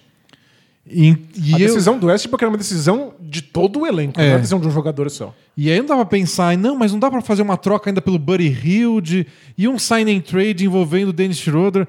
É tipo, não é que era impossível, só era muito, muito difícil. É completamente improvável. E considerando que você tinha que fazer um elenco só com contratos minúsculos pra atrair jogadores pra um time onde a galera vai arremessar pouco, você não vai ter garantia de participar tanto assim do ataque. Eu acho que o Lakers conseguiu o melhor time possível pra essa restrição, que é uma baita É restrição. uma baita restrição. Mas trouxe o Dwight Howard de volta, que fez uma boa temporada no Sixers e que já deu certo nesse Lakers. Nunca deveria ter saído. Né? O Lakers Não, não, deveria ter não. dado um jeito de segurar. Sim. Ele saiu muito bem nesse elenco. Ele anunciou, né? Lembra no Twitter ano passado? Ele tweetou: tô de volta, Lakers. Aí, tipo, ah, não. É, não, o Lakers só foi Entendi errado o, torpedo do meu agente. Coitado. Ele, ele queria ter ficado, deveria ter ficado. É. Tá de volta. Fez falta. Mas trouxe arremessadores. Então, Wayne Ellington. E essa era a grande dúvida. Porque arrumar veteraníssimos, você arruma. Sempre tem alguém aí com uma fralda geriátrica querendo jogar basquete. Arremessadores são raros e caros na NBA hoje em dia. É. Wayne Ellington, Kent Bazemore, Carmelo Anthony, todos com aproveitamento de 40% temporada passada. Tipo, o do Carmelo foi o melhor da vida dele. Quer dizer que ele tá se aprimorando ou foi um ponto fora da curva? Vamos descobrir. Mas jogou bem pelo Blazers dentro da função dele e vai ser a função que ele vai ter no Lakers também. E conseguiu até jovens jogadores. Isso foi um trunfo, né? O Malik Monk, pelo contrato mínimo, é, é um segundo draft de um jogador que nem deu errado assim. É uma aposta a nível Nitliquina para um jogador que estava lá jogando no Hornets. Jogador bom. É um jogador Bom, Já já estava estabelecido, já tinha conquistado algum lugar na NBA, né? participava da rotação, é, é muito abaixo do que ele vale de verdade. Se a gente for querer fazer uma equivalência de produção e salário. É, Eu, eu não tenho memória, mas por sorte vocês ouvintes têm muita. E alguém lembrou a gente que a gente tinha falado que o Malik Monk talvez saísse do, do Hornets e que ele ia ser disputado pelos times e a gente falou, é, vão, vão considerar ele no Lakers. É, Malik Monk no Lakers. E a- acabou acontecendo o que é muito, muito improvável. Eu achei que para ele ia ser tipo pelo menos 7, 8 milhões por ano. É, a única explicação é que o Malik Monk escolheu estar no Lakers. É, exatamente. O Danny Green vai ganhar 10 milhões por ano no Sixers para renovar. É. Danny Green, que não sei nem se fica de pé. Então, eu, eu fiquei bem surpreendido. E o Kendrick Nunn veio do Miami Heat no, pelo mid-level. O mid-level é uma exceção que os times podem dar. Então, mesmo times acima do, do, do teto salarial podem dar esse contrato. Só que times que estão acima das multas têm um mid-level menor. Então o Lakers tinha esse 4 milhões e alguma coisa que podia dar pra alguém. Era o, o nome que não receberia o mínimo. E o escolhido foi o Kendrick Nunn. Que é legal, né? Um bom arremessador também. Consegue movimentar a bola, armar o jogo por alguns momentos se for preciso. Bom aproveitamento de arremesso. Jovem pra dar algum. Então, com o Horton Tucker mais Kendrick Nunn mais Malik Monk, Você tem a, jovens, né? a média de idade do Lakers nem é tão ruim assim. É que é isso, né? O Horton Tucker tem 20 anos. O Carmelo Anthony tem 37. E... Ainda você joga artificialmente aí a, a média de idade bem pra baixo, porque tem três jogadores muito jovens. É, tipo, tirando o Anthony Davis, é gente com mais de 30 e gente com 21, 20. É bem é um, é um é um time de extremos. É bem extremo, mas pode dar certo. Tô em dúvida com a defesa. Acho que perdeu o Caruso é simbólico disso, mas não só. Porque o Caldwell Pope era um dos principais defensores. Então, Agora a gente vai conseguir ver o, o quanto o Vogel é responsável É. pela defesa do Lakers. Porque, porque o Westbrook, meu Deus. é, vai, vai O Westbrook joga no improviso na defesa. Jogou a vida inteira. Às vezes dá certo, às vezes dá errado. No improviso, ele, ele, ele tá seguindo uma regra muito específica. O cérebro dele. Quando o cérebro dele manda ele defender de um jeito, ele defende de um jeito. Às vezes manda ele plantar bananeira. Às vezes ah, tudo bem, é. A, a gente não, não, não questiona o gênio. Tem que confiar no feeling. Às vezes dá muito certo. é, isso é verdade. Às vezes dá muito errado. Mas é essa experiência Westbrook tá, tá no pacote. Mas o Lakers foi uma excelente defesa, mesmo com LeBron James e Anthony Davis lesionados na temporada passada.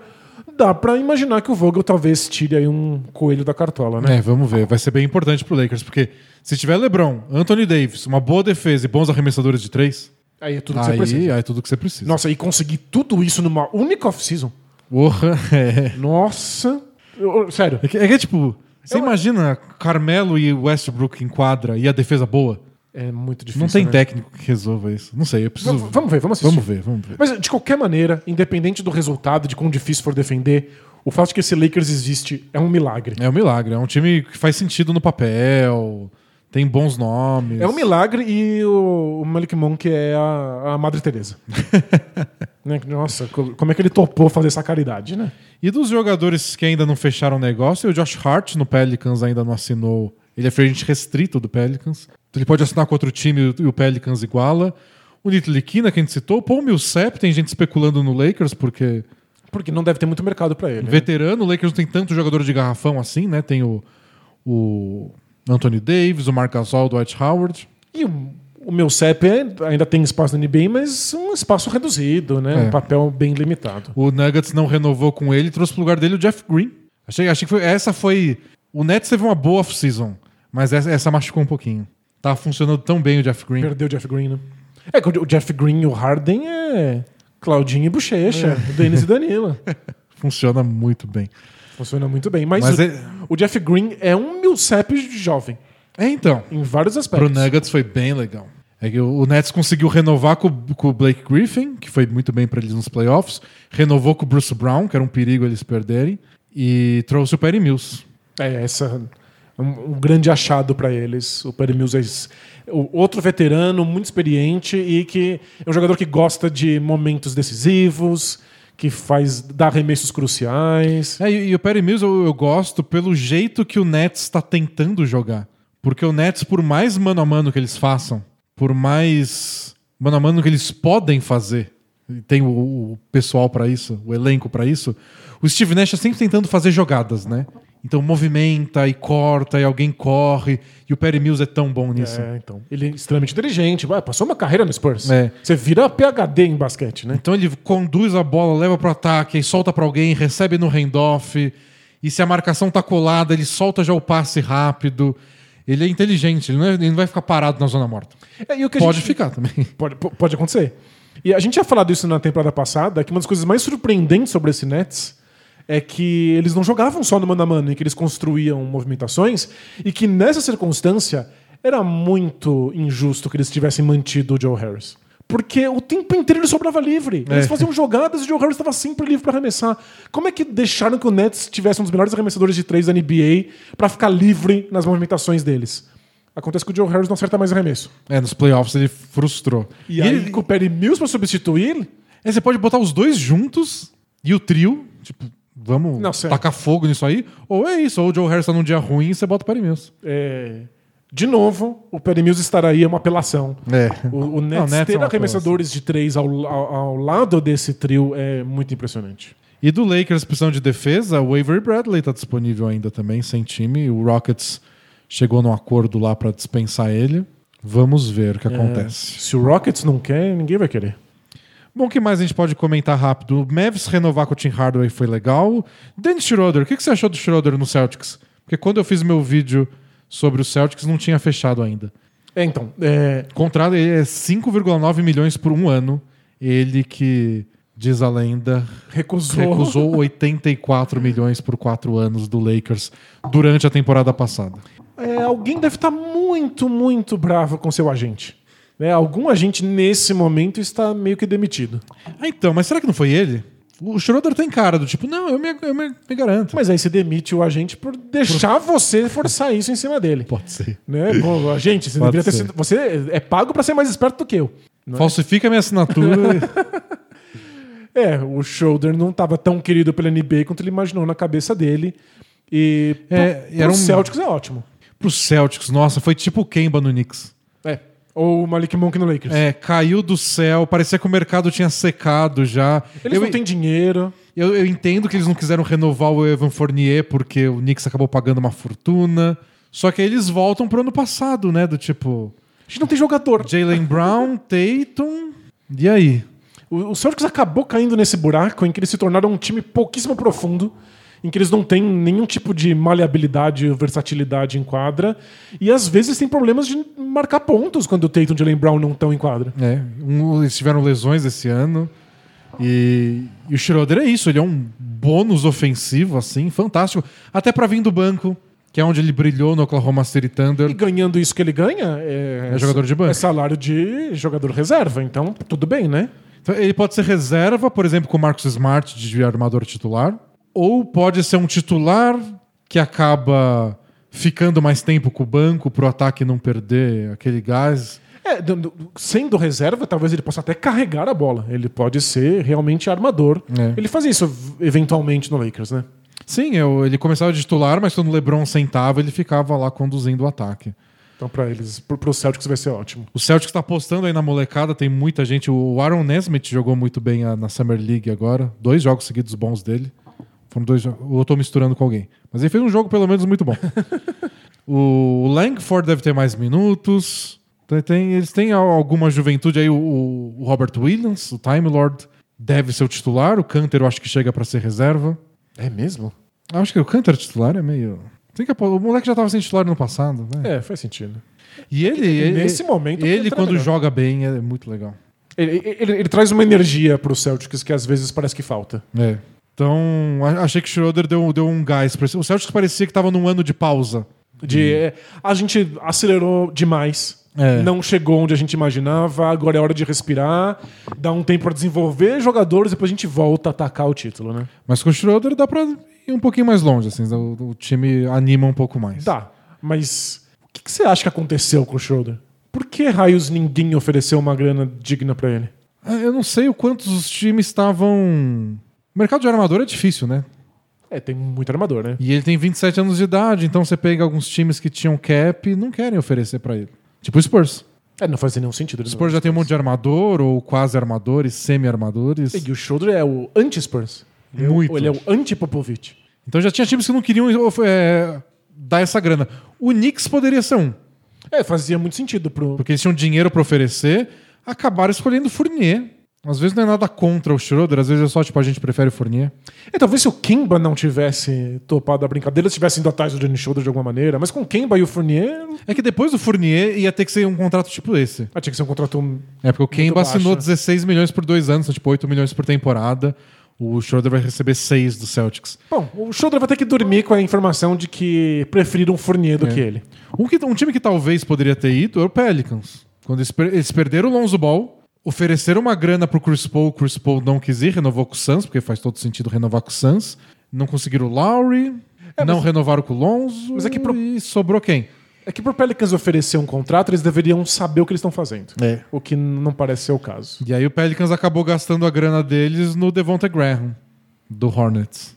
É, E aí o Schroeder foi subindo. Tipo, todo, todos os times que poderiam ir, ir para ele foram escolhendo outros caras. E no fundo são jogadores muito parecidos. É. Jogadores com perfil muito próximo, nenhum deles é transformador. Ele não é unanimidade, ele tem É. seus dias. É isso, o Graham, Não o, parece a personalidade mais fácil de lidar. o Graham, o, o Dennis Schroeder e o Fournier são jogadores intercambiáveis. É. Cada um com uma qualidade um pouco maior aqui e ali, mas ninguém salva a sua vida, os três ajudam ofensivamente. É. Bom, o Celtics tá feliz. É mais feliz do que estava antes do Schroeder chegar. Isso, pelo menos isso. Mas nesse leste vai ser difícil. Bom, gente, acho que é isso. Os principais nomes. Tem, tem muita coisa. Tem muito time pra falar. Talvez a gente faça mais coisas no próximo episódio, a gente ainda não decidiu. Mas certamente vamos revisitar todas as contratações quando a gente fizer o preview da temporada, que não tá tão distante assim. Em setembro a gente já começa o preview da temporada, então aguardem. Boa, a gente, a gente começa a gente vai falar de cada uma das divisões em podcasts individuais, culminando aí no começo da temporada em outubro. Boa. E fazendo aqui um micro jabá, entra lá no bolapresa.com.br, que a gente é um blog. é- Ah, não, não, não, não, não é no blog, é no Twitter. Entra no Twitter do Bola Presa, que a gente também tem um Twitter. Entra lá no arroba Bola Presa, porque o Denis manteve aí atualizada a nossa planilha de free agents, para você ver onde foram parar todos os nomes aí nessa, nessa free agency da NBA. Uma planilha que dá trabalho, mas é sempre, eu, eu gosto pra, re- pra revisitar depois. Você- faz para você mesmo. né? Eu faço pra mim mesmo. Senão eu fico perdido com o que tá acontecendo na Free Agency. E até pra ver do, do, do, do passado. Tipo, eu tenho a planilha da Free Agency de 2018. Legal Dá pra relembrar os contratos. É isso aí. é, Tem a duração dos contratos, o valor dos contratos, os times interessados e para onde eles foram. Então, aproveite. O Denis fez o trabalho, então consuma. Vamos pro Both Things Play Hard? Bora? Taca a vinheta, mas ainda não. Eu quero fazer antes nosso momento Maldição Bola Presa, em parceria com a KTO. E vai apostar no quê? Você, vai, você colocou seu rico dinheirinho na KTO, usou o cupom Bola Presa pra ganhar 20% a mais de bônus no seu primeiro depósito. Boa. E vai apostar no quê? Futebol? Essa, essa loucura de futebol?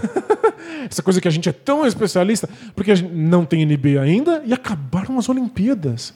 É difícil ter algum sentido na vida quando acabam as Olimpíadas, não é? Dá uma ressaca muito é, não, grande. não, é duas semanas parece que foram uma vida inteira. É. E, mas na KTO você pode fazer apostas pra, pra temporada que vem da NBA. Uau! Aí ontem eu tava fuçando e resolvi trazer para o nosso momento Maldição Bola Presa pra ver se, se o Danilo talvez queira amaldiçoar alguma coisa. Então, E eu adoro isso porque mostra um pouco com, com os odds das apostas o que, que o mundo em geral está olhando É, pra, o, pra frente. o sistema, É. ah, o inconsciente coletivo, o sei lá o que você quer chamar. Mas é tipo, é uma fotografia de como se imagina o futuro nesse momento. Isso. Vamos ver. Aí tem uma aqui. Aposta pra ser quem vai ser o campeão da próxima temporada. Assim? Assim, na cara dura. Pra ver se você tem coragem. O time que tá pagando menos, né, que é o favorito, é o Brooklyn Nets. 3.4. Pra Já- cada realzinho que você apostar, É uma grana já. é uma grana. Geralmente coisa assim, chegou em dois já é uma, uma aposta considerável. É. Já tá pagando o dobro do que você colocou. Ou seja, mas isso é assim porque é difícil prever, né? Justamente. Coisas muito no futuro pagam mais. O- E eu acho, concordo que o Nets é favorito, mas é uma temporada inteira de possíveis lesões É. que podem, ou de tênis muito grandes, que podem tirar o título do, do Duran. Em seguida vem o Lakers, 4.1 tá pagando. Hum. E muito atrás em terceiro, Milwaukee Bucks, o atual campeão, tá pagando 9 pra cada realzinho que você apostar Ele- dele. eles vão ser campeões. Aposta um, tá sobrando aí no seu bolso. É, um eu aposto. Ele- e, e outra, se eu apostar um, eu ganho 20% de um. Então eu tenho 1,20. aí eu aposto 1,20 com o cupom do Bola Presa. É impressionante. Eles, eles têm que calar os críticos, porque não estão acreditando que eles são É, favoritos. nove. E mostra como não tem muito favorito, né? Depois do Nets. É. Depois do Nets vira meio caótico. Então, o único problema de eu apostar no Bucks, porque eu acho que eles vão calar os críticos, é que eu também acho o Nets favorito. É, né? É. Eu, eu acho que o Nets é campeão na próxima temporada. É, é muito bom o time, só. É, É só muita, é muito talento, A é gente absurdo. viu o que eles conseguiram fazer É. com tudo lascado, né? E você chutaria, conseguiria chutar qual que é o próximo? Hoje, em agosto, pra saber quem vai ser campeão em junho do ano que vem? Eu, eu acho que o Bucks. Não, de- depois desse trio. Ah, entendi. Não, ok. Nets, Lakers e, e Bucks. Depois, quem, quem é o quarto colocado no- no- no- no- na lista da KTO? Nossa, não, aí é, é, é muito terra de ninguém. Não é? É, tipo, são muitos times ali emparelhados com condições É, próximas. lembrando que o, o Clippers, grandes chances de passar a temporada inteira sem Kawhi. O Nuggets, talvez o Jamal Murray chegue no finalzinho, mas sabe-se lá. O Hit a gente falou aqui que tem grandes chances, mas a gente precisa ainda ver como é que vai ser esse entrosamento. Muitos times com chances Vou dar uma próximas. dica. Não foi pros playoffs. O, o quarto não foi para os playoffs? Não faço ideia. O Golden State Warriors. Ah, mas aí. aí Com o retorno de Clay Thompson, é o quarto, paga 11. mas aí, é, é muito cruel porque a gente esqueceu que o Warriors existe. é, tem essa. Mas é. Uau, tem, Essas são as apostas. tem gente achando que o Warriors realmente tem chance de ser campeão assim logo de cara. E até pode ser, é que a gente não tem como, como imaginar, a gente não viu isso acontecer. Gente não viu esse time em quadra. Você quer amaldiçoar alguém? O Bucks? Você, você apostaria? Eu tô amaldiçoando o Bucks. Bucks, Bucks campeão da NBA. O que eu achei legal é que tem para alguns prêmios também. E tipo, tem tipo de cestinha da temporada, que o favoritaço é o Bradley Bill. Ele É tá no mesmo? Wizard sozinho, sem o Westbrook. Já foi por zero ponto não sei quanto ele não foi na temporada passada. Faz sentido. Faz sentido, né? Qu- Quem que é o segundo? O Luca. Seguido por Curry, Lillard e Embiid. E favorito para Most Improved Player, jogador que mais evoluiu. Que é, que é Que sempre. é sempre a gente não sabe, né? Se a gente soubesse. E o- ganhar o prêmio significa que ninguém imaginava que você ia melhorar e aí você melhorou, né? É, significa que você não era tão bom no passado. Pois é. O favorito pagando 7, ou seja, é terra de ninguém é. mesmo. Michael Porter Jr., que poderia ter ganho nessa passada. É. Seguido de Zion, Shea Gilgeous Alexander e dois jogadores do Rockets. Kevin Porter Jr., Ok. que eu acho que faz sentido, e o Christian Wood. Christian Wood. Vamos Você vai Christian apostar Wood. nele? Tá pagando 11, igual o Warriors. Ótimo. É. Eu- Posso colocar aqui? Pode, eu tenho, eu tenho, eu tenho um real. Então vou Não, colo- é. Aposta um em 20, porque eu- tem, tem 20%, por, 20% aí. 1 e, 1 e 20. então, aposta feita. Boa. Tá, tá apostado. Quando, quando vier esse dinheiro, num mundo não pandêmico, eu vou usar esse dinheiro e comprar um excelente sorvete pra gente. Que aqui no bairro custa isso mesmo, custa os 13 reais que você vai ganhar. É Mas são uma delícia. Já ansioso por esse sorvete. Vamos agora pro Both Things Play Hard? Bora! Taca a vinheta! Are we having fun yet? Both teams play hard, man. Both teams play hard. It's not supposed to be easy. I mean, listen, we talking about practice. Not a game, not a game, not a game. We talking about practice. I want some nasty. Both teams play hard. Both teams play hard. God bless and good night. Vamos ver a primeira pergunta aqui. É um pedido de assinante a primeira pergunta. Ele assina com um pedido de assinante. Manda. Por gentileza, dá nem bom dia, porque assinante é, é dono nosso. A gente tem que res- responder sim, amo. Por gente, mas ele falou por gentileza, né? Ele podia ter só ofendido a gente. Por gentileza, não façam um podcast Clube do Livro sobre o Space Jam. Ah, Vai ser um dispêndio de vossas energias e do nosso tempo. Ao invés disso, façam sobre o documentário Malice at the Palace, da Netflix. Ele fez a propaganda. No... da, Da famo- famosa famosa, rede rede de streaming. É, se serve de argumento, o árbitro do jogo Pacers e Pistons é até o Tim Donaghy, da Nossa. máfia do apito da NBA e abraços. É, pra quem não sabe, a gente fez um, um clube do livro sobre o, uma matéria da, da ESPN sobre o Tim Donnery, o árbitro aí que Foi condenado, né? condenado por forjar resultados na NBA. É, é um documentário que vai sair mesmo esse mês sobre o- a famosa briga no jogo Pacers e Pistons lá em 2004, né, 2005. E é, pelo jeito o Jermaine O'Neal, né, um dos produtores do podcast, ele que participou da pancadaria. É, certamente vamos fazer, mas uma coisa não impede a outra, né? E eu entendo que talvez a qualidade do Space Jam não seja alta, mas tem um impacto cultural. E eu acho que a gente vai ser capaz de discutir a entrada da É. NBA na, no- no- na visão do público leigo e que acho que vai valer aí um podcast especial. Pra quem não conhece, os nossos clubes do livro viram podcasts especiais para os nossos assinantes assim É, Bola a gente pega uma obra cultural, aí pode ser um filme, um documentário, um livro, né? Chama Clube do Livro. Um artigo. Grande reportagem e transforma e discute isso num podcast. E a gente resolveu fazer sobre o Space Jam. É, literatura comparada. Comparar um com o dois, ver o que mudou, quem é melhor, Jordan ou LeBron. vai ser exatamente o que a gente vai fazer. Mas é, tanta gente se iniciou com NBA Jam.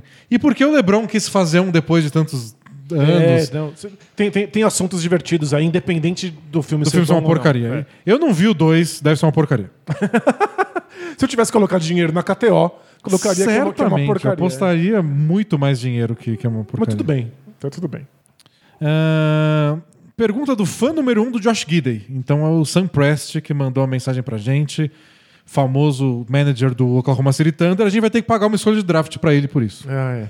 Duas. Segunda rodada. Protegidas. Boa tarde, Giló e abóbora do basquete. Tudo bem com asterisco?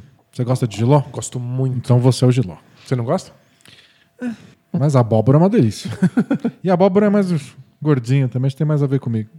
E eu sou mais amargo, azedo. azedo. Venho aqui trazer uma indignação. Depois do título do Milwaukee Bucks, vi várias pessoas no fam- famoso site do Pássaro Azul Uhum, Esse, esse pegou o estilo bola presa. dando parabéns aos torcedores do time. É. Mas por quê? Eles fizeram 50 pontos no jogo 6? Me incomoda muito ver torcedores recebendo parabéns por, por fazer exatamente nada. Incomoda vocês também? Abraços de Monte Carmelo, a melhor cidade do Brasil, vida longa ou bola presa. Tem uma cidade que chama Monte Carmelo? A gente vai ter que dar assinatura de graça pra cidade inteira? Eu, eu- eu quero morar lá já. vou, vou- vou procurar, hein? Onde fica? Quem nasce em Monte Carmelo é o quê? Monte Carmel... Carmeliano? ou Monte, Carmelista. Monte Carmelita. Adorei. Já, já, já, quero, já quero conhecer. Dá uma pesquisada aí. Onde fica Monte Carmelo? Em que estado? Fica em Minas Gerais. Minas Gerais. Deve ser uma delícia, hein? No meio das Isso montanhas. é incrível. Tem pão de queijo, que é um, um dos do bens memoriais da humanidade. Tem mais de 5 mil habitantes? Ou é uma vila? Tem quase 50 mil habitantes. Nossa, é uma megalópole. Eu achei que era tipo um condado. Não, 50 mil, tá bom. Enfim, Se tiver internet boa, a gente muda pra lá, Daniel. Combinado. E no Google tem uma, uma charmosa imagem de uma capelinha. Oh, que fofo. É a Praça da Matriz. Um abraço pra todos os nossos ouvintes de Monte Carmelo. Boa. E você, você fica incomodado quando dá um parabéns pra um torcedor porque o time ganhou? Não é que parabéns não significa isso. É que, às vezes a gente fica muito preso no significado de uma palavra. Parabéns às vezes quer dizer você passou por uma experiência feliz. E eu é, né? te... Tipo, você foi o responsável É. por essa. A gente dá para... Qual a situação que a gente mais dá parabéns? No aniversário, quando a pessoa sobreviveu por um ano. A gente não fez nada. É só, tipo, você deve estar muito feliz por ter sobrevivido de novo, né? Ah, tô, então, tô. Na, na pandemia, isso, mais parabéns. ainda, porque a gente tá vendo como é difícil. é. Parabéns Mas- não, não indica necessariamente responsabilidade. É tipo, é uma celebração. E a pessoa tá lá sofrendo, torcendo pro time há 50 anos, não ganha nada. E ela coloca energia naquilo. Não muda o resultado do jogo. Não, mas tem envolvimento. Tem envolvimento, e aí você tem um resultado bom desse envolvimento, acho que merece uma celebração. E o parabéns é, é só um jeito de fazer isso. É. Ahn, deixa eu pular algumas perguntas. Falaram aqui que é carmelitano. Carmelitano. É carmelitano ou Monte Carmelitano? Acho que é só carmelitano. que é uma de relacionamento pra tirar o. Faz uma semana, duas semanas que eu não, que eu não, não brinco de Sem Play Hard. Quero Tem relacionamento. que ter. Só, só deixa eu ver se essa é a certa. É que tinha duas de relacionamento, uma era muito legal, a outra era só meio revoltante. Mas eu gosto dos revoltantes. Você quer revoltante, então? Ah, eu topo. Tá, então vamos revoltante. É do Chris Paul do Amor. Ele colocou devido ao azar. Não devido a ser muito bom nisso. Olá, dupla. Tudo asteristicamente bem? Asteristicamente bem. Venho aqui lhes contar algo sobre minha vida amorosa e nada melhor que pedir conselhos à segunda melhor dupla do, do Brasil, atrás apenas de Gabigol e Bruno Henrique. Isso é, um, é futebol, é isso? É, do, do nosso Mengão. O nosso, me engano. Descobri quando eu falo de time de futebol, eu falo sempre que é nosso. E eles ficam felizes. é isso? Aí tem que. É isso e falar a frase isso é nome do time. Ou aqui é nome do time. Tipo, aqui é Mengão. Aqui é Flamengo, aqui é Flamengo, cara. Não Não quer dizer absolutamente quer nada. dizer né? nada. Aqui é Santos, mano. Aqui é Santos. Tem essa não, aqui é Santos. Se você for um jogador e falar isso, tipo, faz um gol, chega na câmera e fala, aqui é Corinthians. A torcida pira de um jeito. Que bizarro. Você tá só afirmando que uma coisa é ela é, mesma. É, só isso. Ok. Ou, ou você fala, tipo, meu, meu, meu Vascão, meu Mengão. Começando a minha história, tenho 26 anos e conheci uma bela moça de 25. Não sei se a idade era necessária, mas ok. Ele percebeu que não era necessário, E aí só co- colocou como adendo. ao invés de apagar. Isso. Num aplicativo de azaração. Ó, pessoas de 25 anos falam azaração, Ah. tô descobrindo. Começamos a conversar e bateu a química de cara. Brincávamos muito entre a gente. Ela me julgando por gostar de vitamina de banana. Que? E eu por ela gostar de mate com pêssego. Tudo na brincadeira. É o amor, Danilo. É o amor. O amor é assim. gente. Ele pôs no perfil do aplicativo de azaração que ele gostava de vitamina de banana? Acho que surgiu na conversa, não sei, não sei. Em que situação de conversa surge que você gosta de vitamina de banana? Eu tô indo agora tomar uma vitamina de banana, daqui a pouco eu volto. É, acho que é o único Aí jeito. a pessoa né? responde: Tá você, bom. você podia falar, tô indo tomar alguma coisa. Ah, A pessoa responde. Ou só já volto. A pessoa responde. Isso é muito específico. Você tá bem? Ah, conversamos muito sobre comida, reality shows, música, sobre a vida, tudo. Praticamente passávamos o dia todo conversando e resolvemos nos conhecer. ok. Mas houve um grande imprevisto. A pandemia. Não. Não? Quer dizer, eu não sei se tem relacionado, mas o pai dela ficou doente. Acho que eles iam se conhecer apesar da pandemia. Ok. O pai dela ficou doente, eh, passou algumas semanas no hospital e ela ficou bem abalada. Mas continuamos nos falando, com eu dando apoio para ela tentar ajudar a passar por isso. Só que infelizmente o pai dela não resistiu e faleceu. Ela ficou péssima e me prontifiquei para ajudar em qualquer coisa e dar o apoio necessário.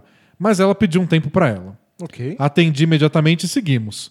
Foi até algo que me impactou também, pois eu já perdi meu pai recentemente e é algo que me emociona até hoje. Aí passaram-se algumas semanas e nos voltamos a falar. E até continuou como antes, até mais intenso. Com declarações. Mais, mais intenso que falar sobre vitamina de banana? Você começa a passar a receita. né? Quanto de leite você coloca na sua? Hoje eu vou É uma experimentar xícara? uma, uma vitamina de manga. É uma xícara que você coloca nessa fala. Isso, coloca mais Coloca xícara. mais, coloca. Duvido você colocar duas bananas. Mas aí, né? É, não, tem, tem gente que coloca duas bananas. Bom, tivemos declarações de amor, muito carinho, dois bobos apaixonados. Enfim, nos encontramos. Foi maravilhoso. Nos demos super bem. Os dois com caras de otários de um por outro, super envolvidos. Até, até aí tudo bem. Até aí tudo bem. Declarações de amor constantes. É, ela dizendo que eu era o amor dela, que me queria por muito tempo na sua vida. Até aí tudo bem. Ah, você tava, tava esperando. Porém, Porém- no início dessa semana, do nada. Aí circula esse do nada, Danilo, pra ser usado depois. Do nada, ok. Depois de um dia normal, mais declarações de amor de nós dois, ela me bloqueou do famoso aplicativo de mensagens verde. Fiquei completamente perdido. Você você fica sabendo quando a pessoa te bloqueia? É... Some a fotinho. Uau. Tem, tem umas coisas assim. No Twitter, ela tem a conta bloqueada e também desfez a amizade. Mas consegui mandar uma DM pra ela perguntando se tinha acontecido alguma coisa e se estava tudo bem. Ela apenas disse que estava tudo bem e agradeceu a preocupação. Falei que estava lá quando precisasse e, se quisesse, eu precisasse falar, estaria disposto. Mas isso não sai da minha cabeça desde então. E como bom adulto inseguro, acho que o problema é comigo. O quê? Eu tô, eu tô confuso também. Por que ela não me avisou antes, como já tinha avisado da, da vez que ela Que se ela- afastou ela por causa de um do tempo? aham. Será que ela se arrependeu de alguma coisa comigo? Será que é nada e ela só precisa de um tempo e essa foi a única forma que ela viu de agir? E o que eu posso fazer? Espero um tempo para entrar em contato ou espero ela falar comigo? Gosto muito dela e não gostaria de me afastar. Ajudem a aliviar o coração de um jovem apaixonado e angustiado. E por último, gostaria de agradecer demais a vocês. Virei mais fã ainda de basquete ouvindo o podcast. São as minhas melhores companhias no meu trajeto ao trabalho no busão lotado. Um abraço de um fã do Lakers e longa presa ao Vida Bola. Valeu, Le Le Leuva. Você tá, você tá lá trocando receita e juras de amor e de repente a pessoa te bloqueia? É, eu tô encafifado com o do nada. Será que é do nada mesmo? Ou ele esqueceu de alguma coisa? Não é possível. Não, é que do nada não é, mas talvez seja pra ele, porque não tem como ter acesso ao que tá acontecendo na cabeça da outra pessoa. Sim. Então, a gente pode aqui pensar em um milhão de possibilidades. Você fez alguma coisa e não percebeu. Ela teve um surto e hum, teve que desaparecer. Ela tem questões muito sérias com intimidade e ela viu que estava indo longe demais e aí ela quis Cortar relações de uma cortar vez. relações, arrancar pela raiz. Mas acho que a única coisa que importa é que ela não te deu a oportunidade de saber disso e você provavelmente nunca vai saber. É, é muito cruel com você. É muito, muito. É, a resposta que a gente pode dar, a gente sempre fala, né? A gente responde a pergunta de quem manda. Então a gente não vai ficar opinando na vida da, da menina. Mas se você quiser ser muito juiz de pequenas causas, é, ela tá errada, né? É, tipo, ela tá magoando o cara de uma coisa que não é tão necessária. Ela podia só dizer, tipo, eu quero me afastar, não tá bom pra mim e dá tchau. É porque se você não explica o que aconteceu, se você pelo menos não, não, não faz aí a rela moderada de dar uma explicação, uma justificativa pra outra pessoa, ela sempre vai ficar imaginando o que, que ela fez de errado. É, é um sofrimento que você tá causando pra alguém Muito de um jeito cruel. muito. Mas pra você, é, tipo, não tem muito o que fazer. O que você pode fazer é mandar mensagem, mas pô, a pessoa te bloqueou. É, não, a pessoa, não, fala, a pessoa não quer Ela contato. não quer que não. você mande uma mensagem, Não, então. já era. É, foi- é tão cruel. E a- às vezes nem é de sacanagem da parte dela. Às vezes a pessoa tem de fato um problema. Mas de qualquer modo, não é justo com você. Você não precisa passar por isso. É. No máximo que você pode fazer é não blo você bloquear ela. Você não bloqueia ela pra, caso ela mude de ideia, ela conseguir falar É. com você. Mas tá, tá na mão dela. E sabe que a, a boa má notícia Hum. é que ele não tá sozinho nessa. É, Agora tem até termo pra isso, de tão comum que é nessa era de aplicativos, né? Ele tomou um ghosting. É, virou fantasminha, menino. Virou, a menina virou fantasminha no meio do, do- da ação. Então acontece. Tem gente que tem questões e simplesmente desaparece mesmo.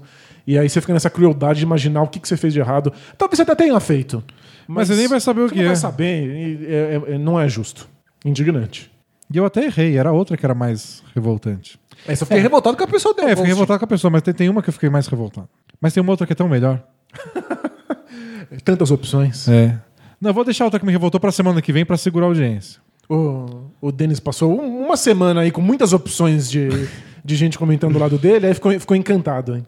É, vou ler agora do Thiago, que a do Thiago é uma mensagem única que a gente recebeu. Ah, como assim única? Eu nunca, a gente nunca recebeu uma mensagem que, que contasse uma. que começasse assim, velho. Manda. Fala D&D, tudo beleza com asterisco? Com asterisco? E aí ele coloca o asterisco depois do ponto de interrogação. Só pra Tá, vamos- deixar claro a variação. De... a, a variação estética. Tem uma história peculiar para contar pra vocês. Hum. É, essa vai no seguindo a trilha do, do menino que queria mandar, que queria comprar os nudes da conhecida e foi tentar comprar. Tem, tem a ver com isso. Tá bom. Tem uma história peculiar para contar pra vocês. Manda. Desde o ano passado, eu venho atuando como garoto de programa. Ok. Isso mesmo, uso plataformas virtu- virtuais como dating apps, o famoso aplicativo de azaração, que a gente aprendeu hoje, para divulgar meu contato e vender fotos. Além dos sites especializados nisso que rende uma. Disso dá uma renda alternativa. Mas espera, ele é garoto de programa só de fotos ou ele encontra as pessoas pessoalmente? Ah, ele diz garoto de programa. É, então. Eu acho que encontra. É, imagino que encontra. Ok. Eu não assumo isso diante de todos, todos os amigos que eu tenho. Só para alguns muito próximos. E nunca me deparei com uma amiga. Amigos sempre imaginei que seria mais difícil ainda, pedindo fotos ou serviço, como o rapaz encontrando a namorada de infância na semana passada. Porém, Porém. nessa última semana olímpica, recebi um pedido de fotos feito por um colega de infância que frequentava a mesma igreja que eu. Nossa!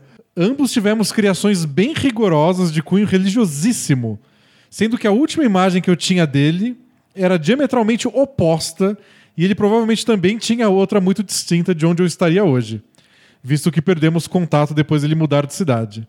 Dito isto, é, qual o peso da criação da pessoa realmente? Você, no fim, pode se dissociar da sua influência paterna e materna plenamente se seus impulsos e anseios forem muito diferentes?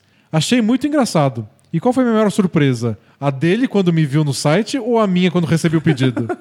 Abraços e vida longa, bola presa. Valeu. Fascinante que duas pessoas com a mesma formação tão oposta ao que eles fazem tenham se encontrado nessa É. situação, né?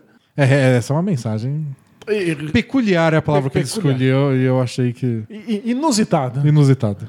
É, não tenho nenhuma dúvida que a nossa criação é importante e direciona a gente para algumas escolhas na vida. Mas ela não é limitante. É. Especialmente se você tem acesso a outras opções. Que, aliás, Ela acaba sendo um. Ele falou de educação paterna e materna, né? Acaba sendo um guia inicial Uhum. pra como você vai lidar com essa avalanche de, de influências externas que vão chegar depois. É, e esse é um dos motivos pelos quais pais têm muito medo de que os filhos conheçam outras pessoas. Alguns têm até medo que os filhos vão para a escola ou que assistam TV, porque conhecer outras pessoas, outras circunstâncias, aumenta o leque de possibilidades e aí ah, o seu filho fica menos preso à direção que você colocou. E imagino que para pais deve ser assustador mesmo. Mas é muito importante. E, e é alimentando esse medo que tem todas essas histórias de. Não, esse professor está ensinando isso, Tá que na verdade tá filho." doutrinando. É tudo construído em volta desse medo do o que estão botando na cabeça do meu filho. Exato. Todas essas pessoas que defendem homeschooling, né? Educação em casa e não na escola. Porque sim, a escola é um lugar de diferença. A sua criança, o seu filho, a criança vai aprender coisas distintas daquilo que você acredita, daquilo que você imagina. Isso aumenta o leque para que a criança possa escolher no futuro. Então você não está preso ao que seus pais fazem desde que você tenha outras opções na vida, né? É. Mas assim, é uma influência gigantesca. É, mesmo assim, às vezes a gente passa uma vida inteira tentando se desvencilhar da influência dos nossos pais. E coisas que você nem percebe. É. Uma coisa muito, muito forte. Por exemplo, eu falo parecido com a minha mãe até hoje. É. É, eu tenho exatamente a mesma toada, eu canto as palavras do mesmo jeito. Muito engraçado, ficou em mim. É pra mim, pra mim é todo, todo dia, assim, toda semana eu tô fazendo. Ainda mais agora que eu sou pai. Vou percebendo pequenas coisas que eu acho que eu faço isso igual meu pai, eu faço isso com a minha Uau. mãe, eu faço isso com meu pai. E nunca tinha parado pra pensar. Agora É você, tá, o tempo inteiro. você está numa relação muito próxima com paternidade, É. as coisas vão ficando mais evidentes, né? Então é isso, gente. Eu vou deixar outra que é meio longa e o podcast tá, tá, tá comprido. V- vamos com os poucos. Até a off-season é longa. Isso. Não tanto, mas é longa. É longa. Eu acabei de voltar, vamos com calma É. comigo. A outra história é revoltante, Danilo. Revoltante. Mas agora eu quero saber. então valeu, pessoal. O Danilo está de volta. Aê! É, eu tiro uma folga agora, mas eu volto na quarta-feira. Então a gente grava o podcast quinta normal. Pra vocês não muda nada. Eu não vou ter que receber muitos convidados diferentes? Não, não, imagina. Não teve. Não teve milhares de free agents sendo contratados. Se tiver milhares de free agents contratados. Eu, eu- eu dou um jeito. É, mas acho que não sobrou tanto. Eu vou fazer o- um incrível podcast extra com um convidado pra falar do Laurie Markkinen, É. indo parar em algum time nada a ver. Como dono de 50% do Bola Presa, Danilo, você pode fazer o que você bem entender essa semana, publicar um texto, não publicar nada, só bater papo com os assinantes. Você vai voltar e vai ter um, um podcast sobre Masterchef. Pode ter também. É que eu não tô assistindo. É, então. Por isso mesmo que eu vou ter que receber convidados. Mas quinta-feira a gente tá de volta aí. E muito obrigado, pessoal. Até mais. Tchau! Tchau, tchau!